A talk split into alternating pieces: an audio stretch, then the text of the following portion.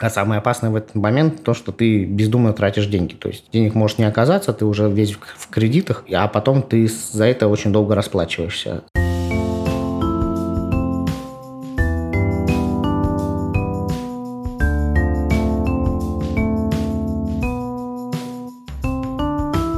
Всем привет! Это подкаст «Со дна постучали». С вами Лола Сайтметова и Наташа Ямницкая. Сегодня мы поговорим о биполярном аффективном расстройстве, сокращенно БАР – Раньше его называли маниакально-депрессивным психозом, но современные медики считают это не вполне корректным. У человека с БАР происходят полярные нарушения настроения, депрессия, мания или гипомания, то есть состояние исходное с манией, но менее тяжелое.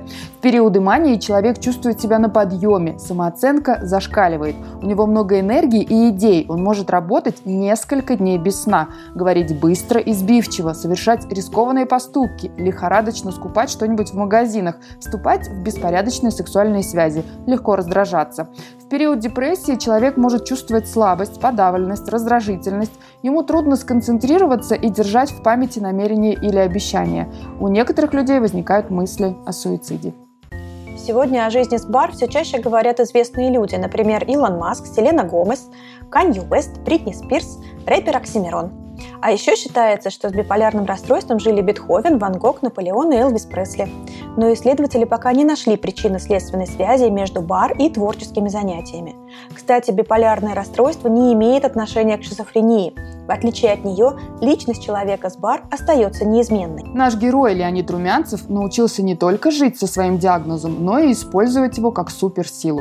Правда, для этого пришлось преодолеть большой путь, посвятить много лет психотерапии и коучингу, сменить трех психиатров и несколько лет подбирать работающие препараты. Как это было, поговорим в нашем выпуске.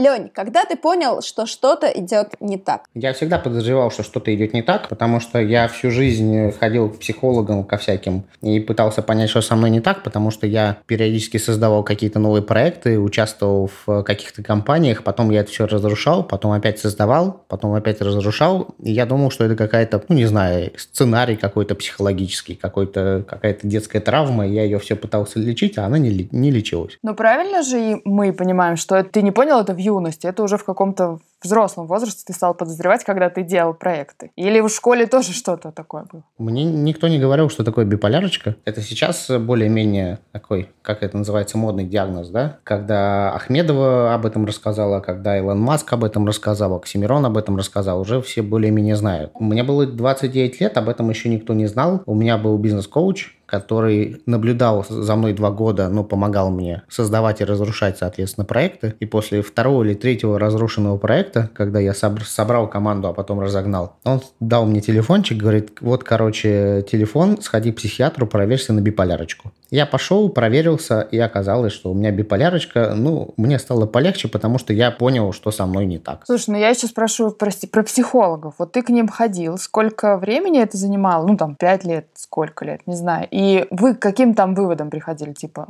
ну, у вас детская травма или что? Да никаким выводом не приходили. Психологи не могут поставить э, никакого психиатрического диагноза, потому что они, ну, не психиатры, они вообще не понимают, как это работает. И когда ты приходишь к психиатру, он не спрашивает, там, тебя любила мама в детстве или не любила. Ему абсолютно на это плевать. Он идет по физике, потому что вот биполярочка – это абсолютно физическая болезнь, никакая не психологическая. А начинаете ли вы больше курить, становится ли у вас больше половых связей, тратите ли вы больше денег, медленнее вы разговариваете или быстрее разговариваете. То есть психиатр, он он идет именно по физике. И когда он тестирует, он не задает ни одного психологического вопроса. Есть же клинические психологи, которые работают в паре с психиатром и знают, в какой момент стоит клиента отправить к врачу другого профиля, к психиатру. Но к клиническим психологам я не попадал. Это называется же биполярное аффективное расстройство, и его делят на несколько типов. Вот Какие они бывают и какое нашли у тебя? Там два типа. Э, значит, у меня второй тип. Это значит, что я большую часть жизни депрессую. И иногда у меня гипомания, когда я сверхактивный. У меня там э, куча женщин, куча проектов и так далее. Вот я только что вышел из такого состояния, у меня было 16 проектов, я в 7 утра вставал, в 3 часа ночи ложился и все это время занимался 15 проектами, которые я вел одновременно. Работаешь как армия. И потом это сменяется депрессиями. Чем выше был взлет, тем глубже падение. Расстройство делится на несколько типов. При бар первого типа маниакальный период длится от 7 и более суток. Состояние при этом настолько серьезное, что часто нужна госпитализация. Депрессивная фаза длится не меньше двух недель. При втором типе люди испытывают депрессивные эпизоды наряду с эпизодами гипомании – Третий тип связан с циклотемией, менее тяжелой формой. Это гипомания и легкая депрессия, которые чередуются с бессимптомными периодами. Наконец, состояния со схожими симптомами, которые не попадают ни в одну из групп, могут относиться к неспецифическим биполярным расстройствам. Очень много людей с биполярочкой, в принципе, во всех творческих профессиях и во всех публичных профессиях, потому что ты сверхубедителен. Ну, то есть у меня были истории, когда я знакомился с девушкой там где-нибудь на улице, и за полчаса мы оказывались где-то у меня в постели. Вот. Это было совершенно посторонний человек, и я сам не понимал, как так происходит. Но ты такой сверхубедительный, сверху у тебя гормоны фигачат. Вот. Бывало такое, что делал какую-то совершенно невероятную сделку, притом ты приходишь э, с улицы, тебя там никто не знает ни по какой рекомендации, и делаешь там сделку с крупным, э, крупной компанией на крупный контракт, а потом, когда тебя отпускает, ты не понимаешь, что ты в принципе не можешь выполнить, ну, то есть ты что-то там наобещал, и выполнить это не можешь. И, соответственно, от этого все проблемы. Ну, то есть гипомания, она кажется всем веселой и задорной, и все тебя в гипомании любят, потому что ты такой сверхактивный. Но на самом деле ты очень сильно подводишь людей. Поэтому те, кто давно в биполярочке, ну, понимают, что у них биполярочка, они стараются из этих состояний побыстрее выскочить. Слушай, а когда все-таки первый раз а, тебе это озвучили, ты говоришь, что, ну, как бы тогда еще это не было так известно и там а, популярно или там, не знаю, распространено. Что ты почувствовал и что ты пошел узнавать, не знаю, открывал ли ты интернет и ужасался ли? Я человек дрессированный в том плане, что я, если я доверяю профессионалам, то я им доверяю до конца. Мне говорят, ешь эту таблеточку, я ем эту таблеточку. А единственное, что мне было очень тяжело осознать, что я псих, э, ну, это как бы большой шок для, для мозга, что ты какой-то не такой. И, соответственно, я поставил у себя мелодию. Есть такой фильм Limitless, да, про волшебную таблеточку, которая помогает мозгу работать сверхэффективно. Есть сериал Limitless, я поставил себе рингтон на телефоне из этого сериала, и он мне напоминал, что я эти таблеточки ем, что, ем чтобы стать там более умным и продвинутым, чем я есть на самом деле. Вот, я так себя обманывал. Я помню по себе, когда я начала принимать антидепрессанты, то я подумала, что как я прожила 30 лет, не зная, как функционируют нормальные люди. А у тебя какие-нибудь были открытия после того, как ты начал лечение? Первые антидепрессанты были вообще волшебные. Мир наполнился красками. Но у меня, к сожалению, оказалась на них аллергия. Причем такая аллергия, которую ну, нельзя антигистаминами запить. То есть там идет некроз э, в виде побочки. И, соответственно, мне пришлось э, перейти на другие. Я где-то три года перебирал разные таблетки. Я стал обычным человеком года через два. У меня были таблетки, которые стоят 30 тысяч в месяц, а какие-то американские. Вот. Я стал абсолютно обычным, скучным человеком. Мне не понравилось, я с них слез.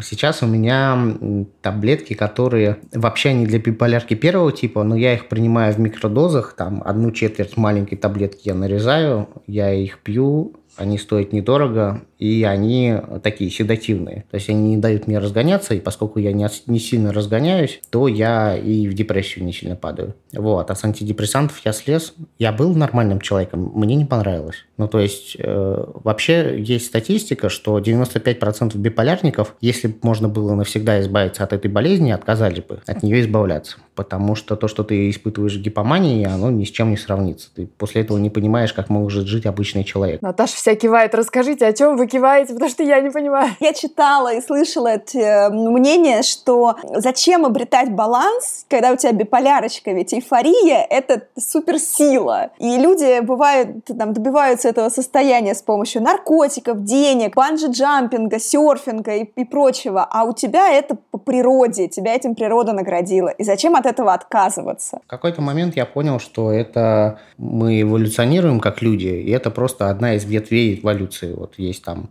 у природы есть несколько гипотез, каким должен быть человек. И вот она вот одну ветвь такую сделала, другую ветвь такую, третью такую. Вот, ну, соответственно, где-то полпроцента населения Земли э, у них биполярочка. То есть каждый двухсотый. То есть в каждом доме, в котором вы живете, живет хотя бы один биполярник. Я когда стал писать о том, что у меня биполярочка в Фейсбуке, но это там произошло через какой-то период осознания и так далее, мне в личку начали писать много моих знакомых, очень известных людей, которые говорят, ну, у меня тоже биполярочка, вот, куда можно обратиться и все такое. Там, вот. Есть огромное количество людей, которые, они, ну, не палятся. И среди публичных людей биполярочка, ну, у многих. В нашем понимании, в понимании наших героев, многих, не так легко принимается новая реальность. Вот ты вдруг узнаешь, что у тебя такая история. Было ли типа, да какого черта, да что это такое? То есть понятно, что сейчас уже есть принятие и там понимание ситуации. А в начале или был какой-то период, когда типа, ну, черт побери, почему? Ну, поначалу мне показалось, что это здорово, что я узнал, что со мной не так на самом деле. Ну, то есть, окей, я псих, окей, там есть вопросы тому, что я один из тех ненормальных, которых я всегда опасался. Было на самом деле тяжело, особенно тяжело с принятием окружения. Ну, то есть, сам себе я это как-то объяснил, поскольку я всю жизнь ходил к психологам, я довольно прокачанный там и философские, и психологические. А вот с э, родными и близкими и друзьями было довольно тяжело. И я раскрывался постепенно, я получал за это, ну, соответственно, пенальти. Мои родители сказали, что я все придумываю, что такого не бывает. Девушка от меня ушла, сказала, что она не хочет жить с биполярником. Друзья просто перестали выходить на связь некоторые. С работы тоже там половина контрактов отвалилась, когда я в какой-то момент рассказал в фейсбучике, что я биполярник, и я буду об этом говорить. Ну, то есть это скорее принятие общества, чем принятие себя. Как тебе такая реакция? Ну, это нормально, потому что люди боятся всего, чего им непонятно. А тогда это было как бы не модный диагноз. Человек сообщает, что он псих. Значит, надо его опасаться, обходить стороной. Ну, это нормально. Вот. Э, девушка, конечно, не хочет, чтобы были дети психи и вдруг он там начнет э, драться или еще что-то такое, хотя я даже голос никогда не повышаю. Ну, то есть от биполярки страдают в основном сами биполярники, а окружающие нет. На работе ты с какими предрассудками сталкивался? Да никаких предрассудков не было, просто куда-то подевались все люди. Вокруг тебя создается вакуум, и все. И потом он заполняется какими-то людьми, э, которые это понимают, принимают и общаются с тобой с таким, какой ты есть но между этим вакуумом и появлением нового общества проходит какое-то время, которое надо пережить. А вот за это время, пока ты ждал, когда появятся новые люди, а не пожалел о том, что ты решил открыто говорить о том, что у тебя биполярка? Ни разу. Ну, я сначала сказал родным и близким, потом сказал друзьям, и в какой-то момент, я помню, мы где-то на Пангане общались с моим другом, и он мне привел в пример гей-сообщества, которое меня на самом деле вдохновило. Ну, у всех геев, у них примерно одна, одни и те же этапы вот этого цикла, когда они сначала понимают, что они геи, потом они скрывают это от общества и страдают, потом они открываются, и им становится легче. А вот ты сказал, что у тебя три психиатра. Во-первых, почему три, и как ты вообще искал своих врачей? Я много экспериментировал. Мне сначала дали психиатра, к которому я пришел. Соответственно, я начал перебирать все, когда я понял, что обычные э, антидепрессанты мне не помогают. Ну, поскольку биполярочка, она вообще одна из самых сложных болезней в плане лечения потому что ну, она нестабильная, ты не понимаешь, в какую сторону тянуть человека. Если у него вечно депрессия, то это антидепрессанты. Если он вечно в гипомании или в мании, это, это седативные. А если его туда-сюда болтает, это прям очень сложная история. А там же еще нормотимики есть, да? Да, нормотимики там. Причем ты, когда смотришь на эти лекарства, ты прям как в меню выбираешь. Ты, значит, зрение теряешь, у тебя член не встает, или у тебя какая-то другая побочка. То есть ты как в меню. Вот. И с некоторыми побочками можно смириться, а с некоторыми нет. Поэтому сидишь, перебираешь. Вот. Были одни, одни нормотимики, как бы, но я стал абсолютно тупым, и у меня слюна прям изо рта капала, как, как, как в этих фильмах. Вот. Я с них слез. Для лечения БАР обычно используют четыре типа медикаментов. Первый – нормотимики, которые работают как стабилизаторы настроения. Вторые – антидепрессанты для контроля депрессии. Третьи – нейролептики. Они блокируют рецепторы нейромедиатора дофамина, который в больших количествах в головном мозге может способствовать появлению симптомов мании. Четвертые – транквилизаторы, которые помогают бороться с тревогой и бессонницей. А как ты сам определяешь, что у тебя начинается новая волна? Как-то ты есть уже у тебя признаки или что? А вот когда начинается гипомания, ты понимаешь не сразу. Просто в какой-то момент ты начинаешь заводить все проекты, которыми ты занимаешься в табличку, их оказывается 15 штук. И ты понимаешь, что это не, ну, не человеческая нагрузка, такое невозможно. То есть один человек может вести один-два проекта, но не 15. Даже с учетом всяких э, разных делегирований и так далее. Это просто круглые сутки на созвон. Но это понимаешь не сразу, это понимаешь там через неделю. А сам самое опасное в этот момент то, что ты бездумно тратишь деньги. То есть денег может не оказаться, ты уже весь в кредитах, а потом ты за это очень долго расплачиваешься. С депрессией мне полегче, потому что есть некоторые признаки, по которым можно определить, что вот-вот начнется депрессия. Например, я перестаю мыть посуду. И одновременно, когда я не мою посуду, это триггер, который вводит меня в депрессию. Поэтому у меня везде стоят посудомойки. А как часто меняется твое состояние? У меня есть глобальные циклы. Я весной лезу в гипоманию, осенью я падаю в депрессию, и поэтому осенью я обычно улетаю в Таиланд, потому что в тепле переживать депрессию намного легче. Особенно, ну вот, соответственно, за лето я зарабатываю деньги и сижу, курю бамбук э, зимой и ничего не делаю, потому что у меня депрессия. Вот. В этом году все пошло не по плану. А как ты пережил, кстати, этот год? Ты не смог никуда поехать. Как это было? Вообще, год назад я обанкротился, потому что я попал в очередную гипоманию, нанял слишком много народу, не заметил это, никто мне рядом не подсказал. Я набрался кредитов на 3 миллиона, потребовав для того, чтобы платить зарплаты. Ничего это не окупилось, мне пришлось закрыться я оказался с, э, без денег, без потоков денег, э, ну, короче, обанкротился. И надо было там тысяч по сто в месяц платить, поэтому осенью я улетел сначала в Сочи, потом в э, Таиланд, потому что в Таиланде, в Паттайе аренда квартиры 16 тысяч рублей в месяц, вместе вообще с бассейном, с фитнесом и так далее. И это дешевле, чем жить в Москве, в Питере или даже в Сочах, пусть и зимой. А просто не хватало денег, поэтому я жил в Тае. Обычно люди думают, что в Тае живут богатые люди, а это все ровно наоборот. Я успел вернуться в Россию за 4 дня до локдауна, до того, как закрыли все авиасообщения. Тут, тут, тут в Питере потусовался немножко, тоже, тоже без денег, а потом меня схантили. Ну, я 10 лет был предпринимателем, но в этот раз меня схантили, я вышел на работу. Я сейчас директор по развитию рекламной сети, управляю командой, выстраиваю процессы и, соответственно, сижу на зарплате. На, на зарплате меня вот, биполярочка более-менее стабилизировалась. Меня иногда, конечно, накрывает, и в депрессию я пытаюсь уволиться и все разрушить. В гипоманию я заключаю для компании какие-то выгодные контракты, но я объяснил своим начальникам, что не так. Вот, они меня терпят. А как они отреагировали, когда ты им объяснил? Они отреагировали нормально. Они такие, ну, ты творческий человек, с тобой все понятно. У меня свободный график, то есть я иногда могу написать, что я в депрессии и не приходить на работу, работать из дома. А, но когда у меня гипомания, я очень хорошо окупаюсь. У меня сильно нестандартная зарплата. А вот скажи, с какими предрассудками, может быть, ты сталкивался? Что говорят о биполярниках, что неправда? Вакуум обычно создается. В лицо-то никто ничего не говорит, потому что мало ли он псих как-то неправильно среагирует, а с психами надо разговаривать вежливо, тихо и желательно на расстоянии. вот.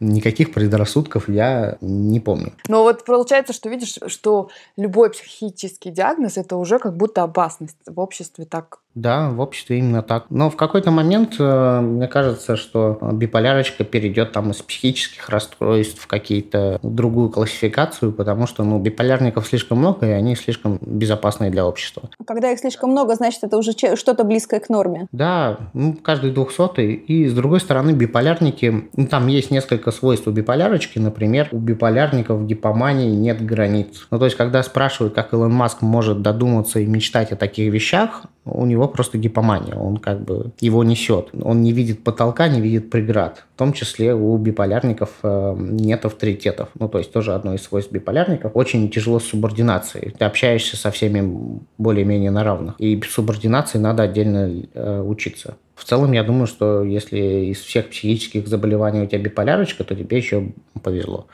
А тебе как кажется, это вот для тебя это болезнь или это какая-то твоя особенность? Я не считаю, что это болезнь. Я считаю, что это просто какая-то ветвь эволюции, но вот она такая есть. Обычно проблемы возникают с девушками, которые такие, а что, у детей тоже будет биполярочка? Ну вот и начинается. Она передается по мужской линии. То есть и отец, и дед, там все вот такое было, и резкие вспышки. Там вообще биполярников, а биполярники опасны в тот момент, когда они не понимают, что они биполярники. Вот если ты понимаешь, что это такое, и это контролируешь, это лечишь, это безопасно. Вот. Если биполярник не понимает, что он биполярник, а еще там, как не дай бог, бухает и еще что-нибудь такое делает, то он на самом деле опасен, потому что могут быть резкие вспышки агрессии, совершенно неконтролируемые. Поэтому ну, ты опасен для окружающих, надо это понимать, что ты как бы молоток. Ты либо гвозди бьешь, либо это самое человека можешь убить. Поэтому надо быть аккуратным, сходить к психиатру для того, чтобы не испортить жизнь ни себе, ни окружающим. Ну, то есть ты хочешь сказать, что потом ты анализировал и видел явные признаки там у папы, например? Да, но ну, он это не признает, и дед это не признавал. Ну, как бы, один я псих, а они все нормальные.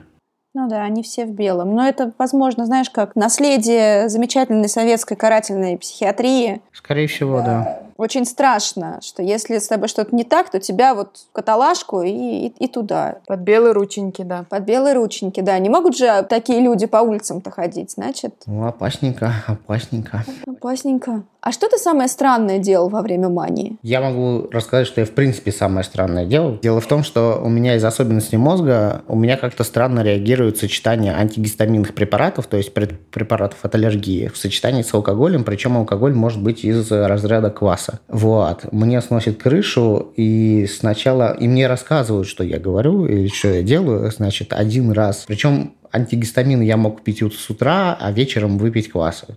Просто забыв, что я пил что-то от аллергии. Значит, первый раз я разговаривал с помидором Йорик, бедный Йорик. Значит, э, Потом я гулял по пляжу Паттайи с друзьями, одного из которых я называл тыковка, а другого баклажан. Когда я выпил памутана или какой-то такой или кумыса в Евпатории, то я старался побыстрее добежать до отеля, потому что мне казалось, что дракон гонится за мной и плывет по брусчатке. Это супер, супер странные вещи. Вот. В гипомании Непосредственно в гипомании самое странное, что я делал, у меня было пять девушек одновременно. Они все знали друг о друге. Это был тяжелый тайм-менеджмент. Я вел табличку в Excel. Я записывал, кого какие цветы нравятся, кто почему со мной встречается, у кого какое расписание. Вот, это было тяжело. Прям работа.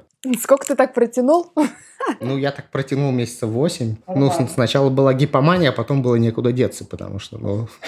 Лень, а самое странное, что ты делал во время депрессивной фазы? Ну, там ничего странного нет. Ты лежишь, не двигаешься и думаешь о смерти. Думаешь о том, чтобы покончить жизнь самоубийством. Причем у каждого биполярника свой любимый способ покончить жизнь самоубийством, о котором он думает. Слушай, а если говорить о, о партнерах, например, чем в этот момент тебе может помо- помочь близкий человек, партнер, и может ли вообще? Ну вот там девушка тебе чем-то может помочь? Она может помыть посуду.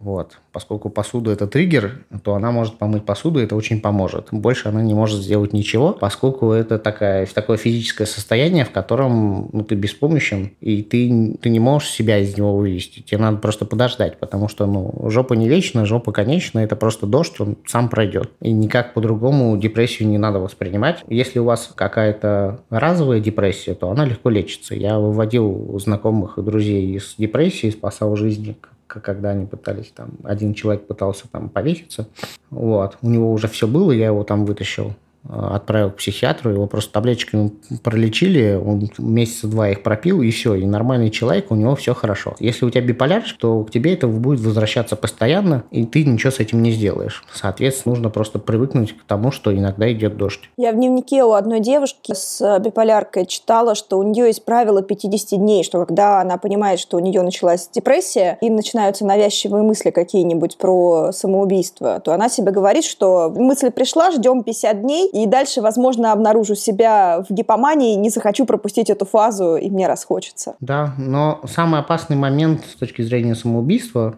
Ну, биполярочка – это смертельная болезнь в том плане, что каждый пятый биполярник заканчивает жизнь самоубийством. Да, то есть каждый пятый – это очень много. С учетом статистики по самоубийствам, это можно считать, что львиная доля самоубийств это совершаются биполярниками. Соответственно, когда у тебя депрессия, ты не можешь покончить жизнь самоубийством, потому что ты полностью лишен воли. Ты не можешь принимать решения, тебе лень что-либо делать, ты прям тяжелый. А вот в тот момент, когда ты выходишь из депрессии, когда ты еще в депрессии, ну вот сейчас у тебя будет гипомания, у тебя появляется сила и решительность на что-то. Вот этот самый опасный момент. И в этот момент люди заканчивают жизнь самоубийством. Когда они еще думают о самоубийстве, но у них уже дохрена энергии. А как ты его проходишь? Как ты справляешься? Я как-то себя еще лет 18, стоя на балконе, закодировал и решил, что каждый раз ну, это будет само проходить. Но это мысли, они сами по себе, а я сам по себе. Ну, это как от, от алкоголя закодироваться. Я не знаю, как это произошло. Видимо, что-то в голове там перещелкнуло. Я сам себе это объяснил. И у меня не было ни одной никогда попытки это сделать. Слушай, а ты все время должен наблюдаться у психиатра? Это история на всю жизнь? Ну, вообще должен. Но я просто пью таблеточки и раз там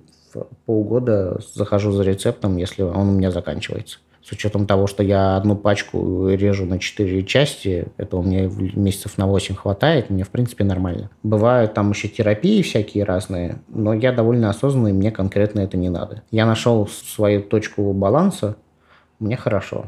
Если у меня будет какое-то сильное обострение, с которым я почувствую, что я не могу справляться, конечно, я пойду к доктору. Вот. И если он меня отправит прокапаться в больничку, значит, я поеду прокапаться в больничку. Потому что ну, так спасаются жизни.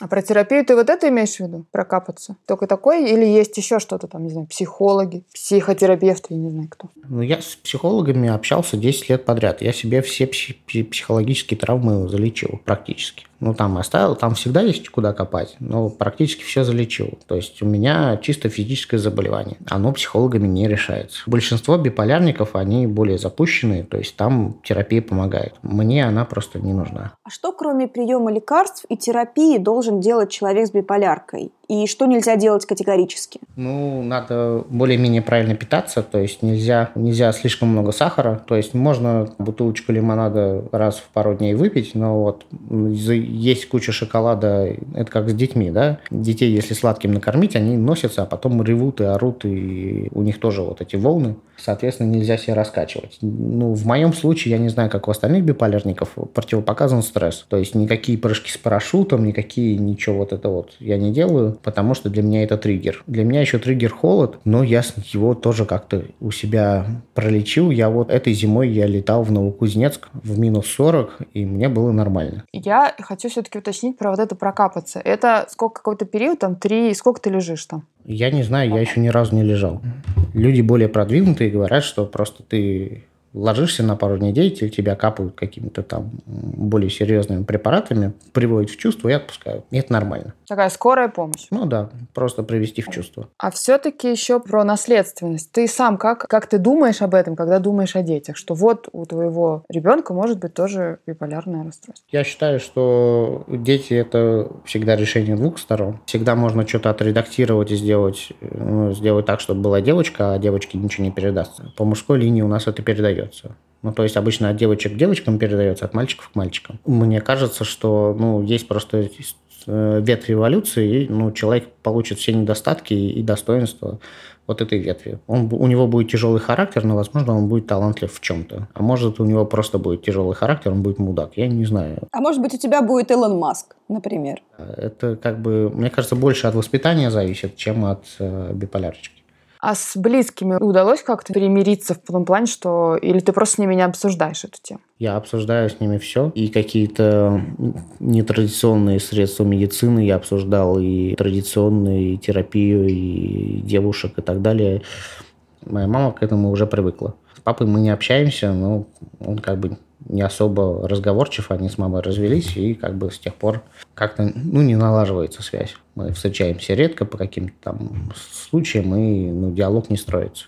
Но это скорее ну, не связано ни с какими болезнями, это вот просто вот характер такой. Твое состояние, оно у тебя больше отняло или больше тебя, например, чему-то научило и больше тебе подарила в жизни? Я думаю, что всего, чего я добился, я добился в том числе благодаря своей биполярке, потому что я не знал, что нельзя. Я, например, стал лучшим участником Года молодежи. Когда вот был в 2009 году Год молодежи, собирали всех на Селигере. То есть там где 300 тысяч человек участвовало, 50 тысяч доехало до Селигера, из них я был самым лучшим по показателям, которые там внутренние были. Но меня нигде не засветили, потому что я был оппозиционером, а это как бы ну, на, на государственном молодежном форуме не очень правильно. В 30 лет мне было интересно, что такое миллиард, и я заключил за пару месяцев контрактов на миллиард рублей. Я, правда, не смог их э, осуществить, потому что, э, потому что потом меня отпустило.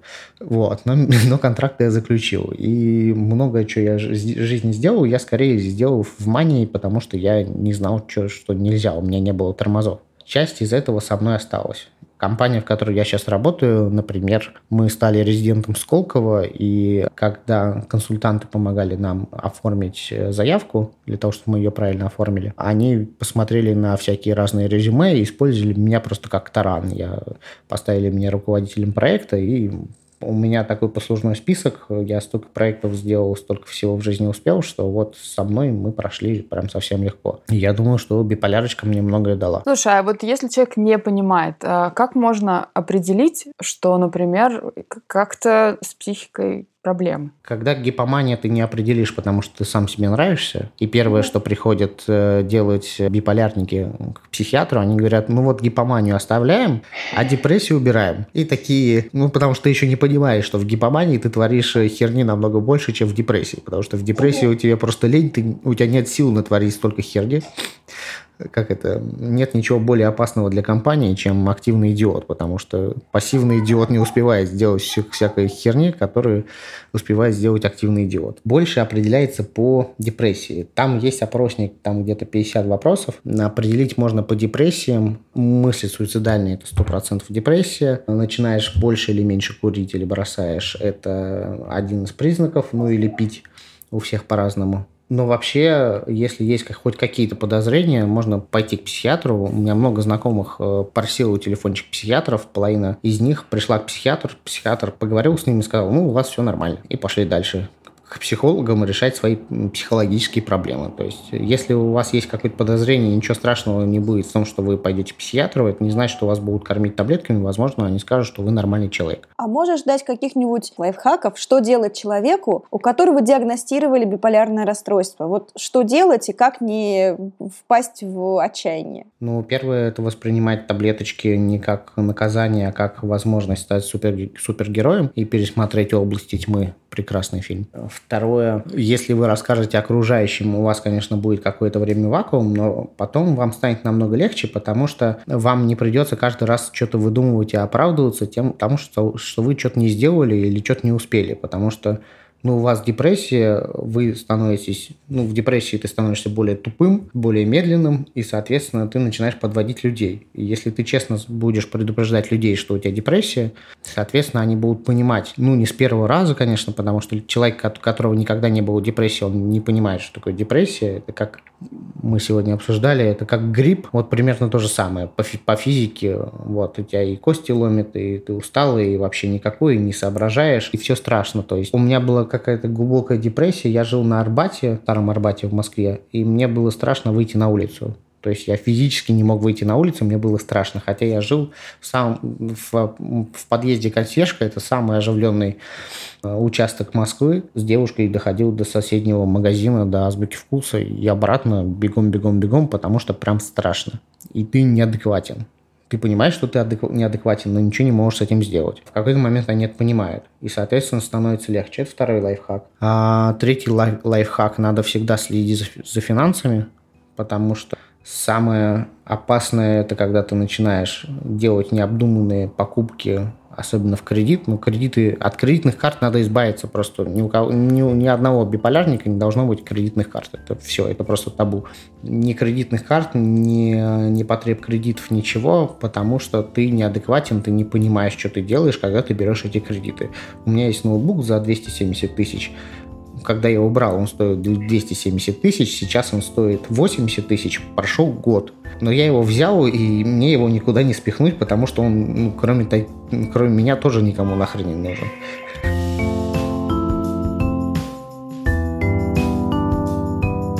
Конце разговора, когда мы уже остановили запись, Леня упомянул еще два лайфхака, которые, как нам кажется, обязательно должны прозвучать. Первый. Выясните и держите в голове триггеры, которые могут запустить у вас смену настроения. В нашем разговоре Леня отметил, что у него это экстремальный спорт и холод. Второй лайфхак – занятие спортом, например, бег. Контакт с телом особенно важен во время депрессии, когда нужно перезагрузить мозг и отвлечься от навязчивых мыслей. В спорте важна регулярность и последовательность, поэтому если вы в депрессии и у вас нет сил выйти из дома, поставьте в квартире любой тренажер, например, велосипед или беговую дорожку. С вами был подкаст «Со дна постучали». И его ведущие Лола Сайтметова и Наташа Ямницкая. И мы благодарим за помощь студию «Подкастерская» и Льва Пикалева.